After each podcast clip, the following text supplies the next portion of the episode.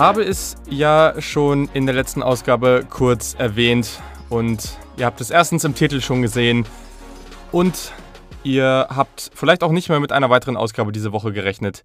Ich habe bereits gesagt, es wird nur eine weitere Ausgabe und die ist auch sehr kurz geben, wenn die Big Ten zurückkehrt und genau das ist passiert. Eine Nachricht, die aus rein menschlicher Sicht, ähm, ja, wie sagt man das am besten? Mich mit gespaltenen Gefühlen hinterlässt. Also ja, muss man, glaube ich, einfach mal abwägen für sich. Aber ich denke, da gibt es äh, Pro- und Kontra-Argumente. Aber wenn man dann auf die rein Football, rein Football-Sicht guckt und natürlich auf die Perspektive als Big Ten und vor allem als Ohio State-Fan guckt, dann ist das natürlich wahnsinnig cool. Ich freue mich sehr, weil, ja, ich habe es letztes Mal schon erwähnt, College Football ist ja echt cool, aber Ohio State zu schauen, ist für mich dann einfach nochmal eine ganz andere Nummer. Ähm, auch wenn die Atmosphäre nicht dabei sein wird, das ist dann schon nochmal ein anderer Schnack als in den anderen Conferences und den anderen Unis. Und daher auf jeden Fall verdammt cool. In diesem Sinne, richtig cool, dass ihr wieder eingeschaltet habt. Heute eine ganz, ganz kurze, ähm, eine ganz, ganz kurze Folge, einfach nur zum Update zur Big Ten. Also, wie sieht das Ganze aus? Die Big Ten wird am 23. und 24. Oktober an diesem Wochenende mh, hm, zurückkehren. Das ist natürlich deutlich später als die anderen Conferences. Das hat auch dann einige Nachteile, aber das erkläre ich alles nochmal. Also, der große Meilenstein dabei war jetzt das sogenannte Rapid Testing. Also, zu dem Zeitpunkt der wenn die, wenn die Unis zurückkommen, werden sie in der Lage sein, täglich zu testen und auch in kürzester Zeit Rückmeldungen zu bekommen. Also wirklich täglich und dann eben innerhalb von wenigen Stunden eine Rückmeldung zu haben. Und das ist ein großer Meilenstein, der jetzt hier dafür gesorgt hat, dass sie eben bereit sind, zurückzukehren, wird aber natürlich auch für die anderen Conferences einen großen Mehrwert haben. Kurz zu einigen Regularien, die sehr, sehr relevant sind. Sobald ein Team 5% Infektionsrate hat, also wenn wir, was weiß ich, ne, äh, also das ist wirklich nicht viel, ne, wenn wir jetzt irgendwie von 80, 90 Spielern ausgehen, ähm, dann müssen halt wirklich nur 5, 6 Spieler ja, einfach eine Infektion haben und dann müssen, muss das Team die Woche aussetzen. Sobald ein Spieler eine Infektion, also ähm, positiv auf Corona getestet wird, muss, muss der Spieler 21 Tage aussetzen. Das kann sein, dass im Negativfall ein Spieler dann drei Wochen aussetzen muss. Das ist natürlich heftig und die Big Ten hat damit deutlich die härtesten Auflagen für die Spieler und für die Teams. Und ehrlich gesagt, ich finde, das zeigt, dass sie damit am meisten die Lage verstanden haben und dass sie auch am ehesten darauf achten, ihre Spieler gesund zu halten und einfach die Leute darum, die Gesellschaft, ähm, ja, den, den Staff ähm, und, und alle Leute, die eben mit den Spielern in Kontakt kommen, die Studenten an der Uni. Das kann man vielleicht so sagen, mir ist bewusst, dass hier natürlich auch viele, viele andere Faktoren mit reinspielen und dass da auch äh, jetzt bei so, mit solchen Faktoren sie sich natürlich auch irgendwo selber schützen wollen. Aber am Ende des, am Ende des Tages finde ich das gut so. Es wird für einige Teams bitter werden. Ich glaube, das ist auf jeden Fall, oder das ist fast gegeben, dass, dass die eine oder andere Uni wirklich ähm, große Probleme haben wird, äh, wenn vielleicht auch irgendwie mal zwei, drei Leute in der Offensive Line fehlen. Was weiß ich, wenn sich zwei Quarterbacks ähm, ja, wenn zwei Quarterbacks positiv getestet werden, was passiert dann? Also das sind alles Fragen, die müssen dann geklärt werden, aber so ist es jetzt nun mal und am Ende hat ein Kentucky das letztes Jahr ja auch hinbekommen. Also ich denke, das sind einfach die Regeln und damit müssen die Teams jetzt leben. Meiner Meinung nach ist es aber trotz alledem der richtige Ansatz. Das spielt aber in eine ganz andere Thematik rein, die ich ansprechen will und die ich ganz, ganz wichtig finde. Ähm, es ist jetzt ein acht Spiele Schedule plus dann noch das letzte Wochenende, ähm, was auch nochmal ganz witzig ist, äh, ich gleich nochmal, aber an dem letzten Wochenende ist dann natürlich die Conference Championship und ähm, das ist dann ein Tag bevor das College Football Playoff announced wird. Das ist am 20. Dezember. Und ehrlich gesagt, in diesem Jahr macht es einfach null Sinn, also wirklich überhaupt keinen Sinn, so starr an den Daten festzuhalten. Das haben die Hosts vom Athlon Sports Cover 2 Podcast schon ganz richtig aufgezeigt. Es ist sehr, sehr wahrscheinlich, dass das eine oder andere Team in der Big Ten, aber auch in anderen Conferences eine, zwei oder auch mehr Wochen aussetzen muss. Das ist nicht unrealistisch. Und Gerade in diesen Zeiten, wieso muss man da jetzt an diesem Playoff-Announcement am 20.12. festhalten? Wie gesagt, ich glaube auch, dass da vielleicht noch was passiert in den nächsten Wochen. Man hat auch bei der Big Ten und allen anderen Conferences irgendwie gedacht, das ist alles starr und dann passiert immer wieder was. Ich denke, da muss man jetzt mal abwarten. Aber es ist einfach ein relevanter Punkt.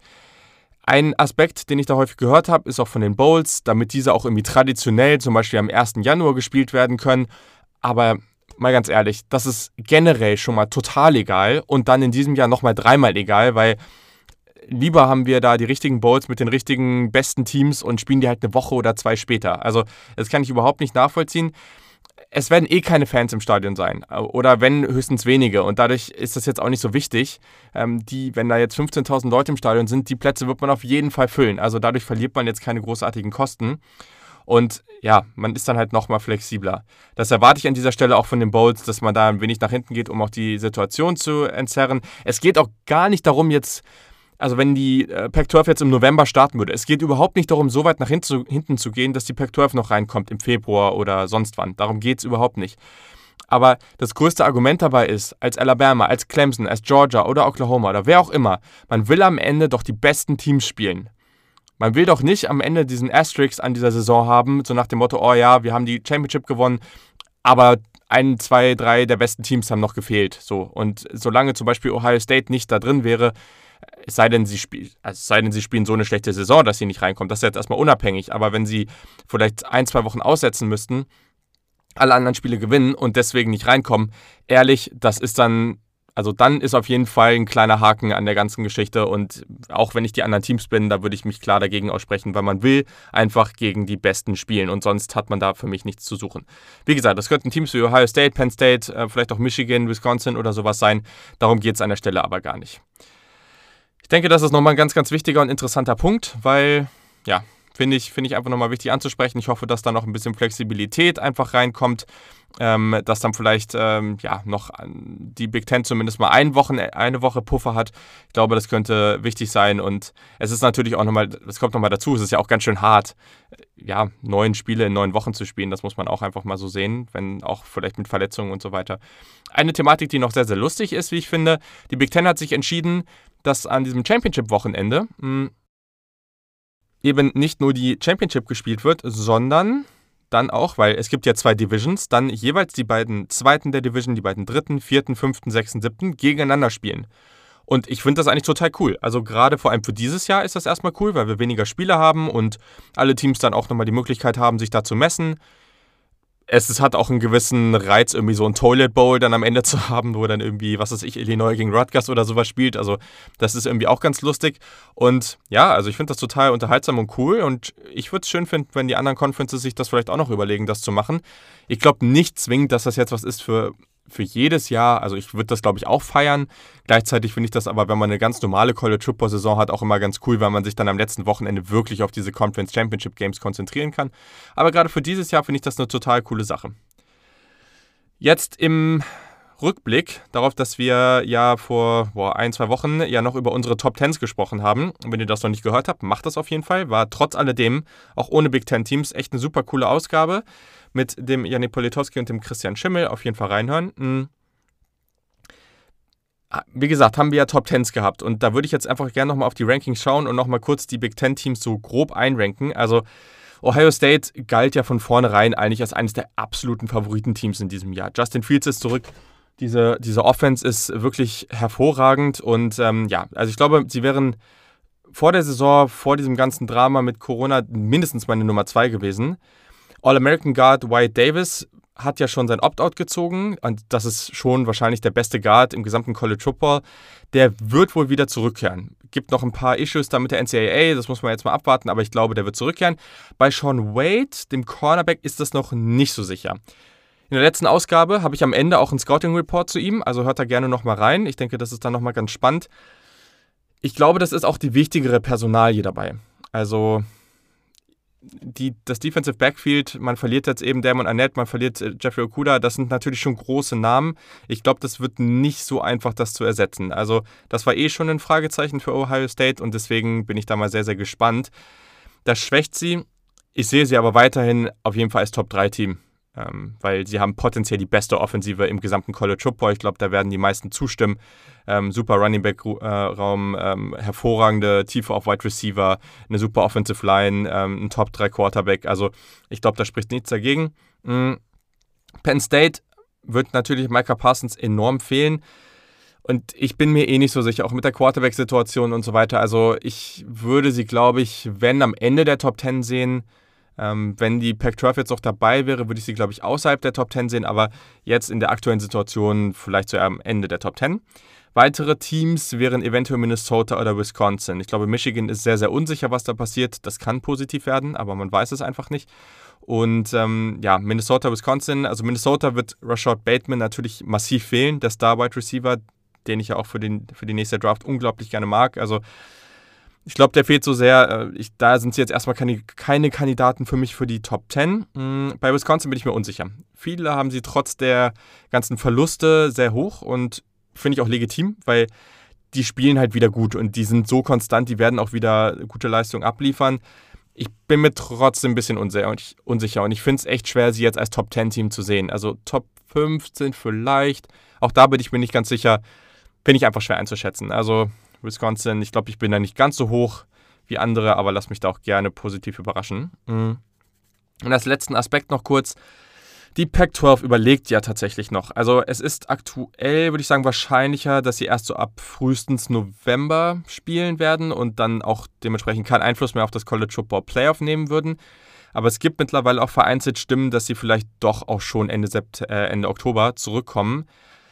Ähm, das hat aber dann viel auch damit zu tun, dass die Regularien in den Staaten wie Oregon und Kalifornien eben viel, viel härter sind. Also einfach Dinge, für die die ähm, College Football Teams und die Unis gar nichts äh, können.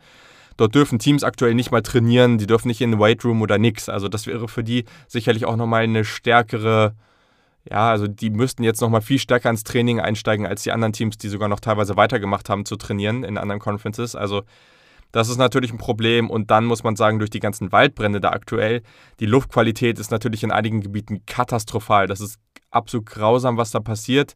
Ähm, und ja, das ist natürlich dann nochmal ein ganz anderer Aspekt, ähm, der, der da berücksichtigt werden muss. Also ich glaube, das spielt dann definitiv auch nochmal rein und das muss man auch nochmal weiterhin beobachten. Ein interessanter Gedanke, den ich dann noch gehört habe, jetzt könnte es ähm, Ihnen ja vielleicht schaden, als eine einzige Power 5 Conference nicht zu spielen aber gleichzeitig muss man es vielleicht auch mal von der anderen Perspektive sehen. In, Im Frühling, wenn sie wirklich erst im Frühling spielen würden, wären sie dann auch die einzige Power, also dann die einzige Power 5 Conference, die spielen würde. Und das könnte natürlich für die eigene Brand, wenn das dann ein gutes Produkt ist, was aus Fake kommt, wenn man dann vielleicht auch guckt, dass man irgendwie für die East Coast und so weiter dann zu guten Zeiten spielt, dann vielleicht nochmal echt ganz nett sein und so könnte man vielleicht die eigene Brand und, und die eigenen Unis nochmal stärken. Ich glaube, das wäre nochmal sehr, sehr spannend. Also ich glaube, da gibt es nicht nur diese negative Perspektive. Aber genau, also ich glaube, das ist auch noch völlig offen, was da passiert. War es ja bei der Big Ten vor zwei Wochen auch noch und jetzt äh, ist auf einmal alles anders. Daher müssen wir das erstmal so stehen lassen. Also, ich hoffe, das hat euch was gebracht. Ich finde, das reicht an dieser Stelle. Das war ein ganz, ganz kurzes Update. Habt einfach ein wundervolles Wochenende. Genießt ähm, College Football, genießt die NFL. Viel Spaß dabei und meldet euch unbedingt bei mir at SaturdayKick, Twitter, Instagram, äh, SaturdayKick at gmail.com oder wo auch immer. Gerne, wenn ihr Fragen habt, wenn Fragen aufkommen, gar kein Problem. Das äh, beantworte ich dann schnell und dann sollte das super sein. Bis zum nächsten Mal.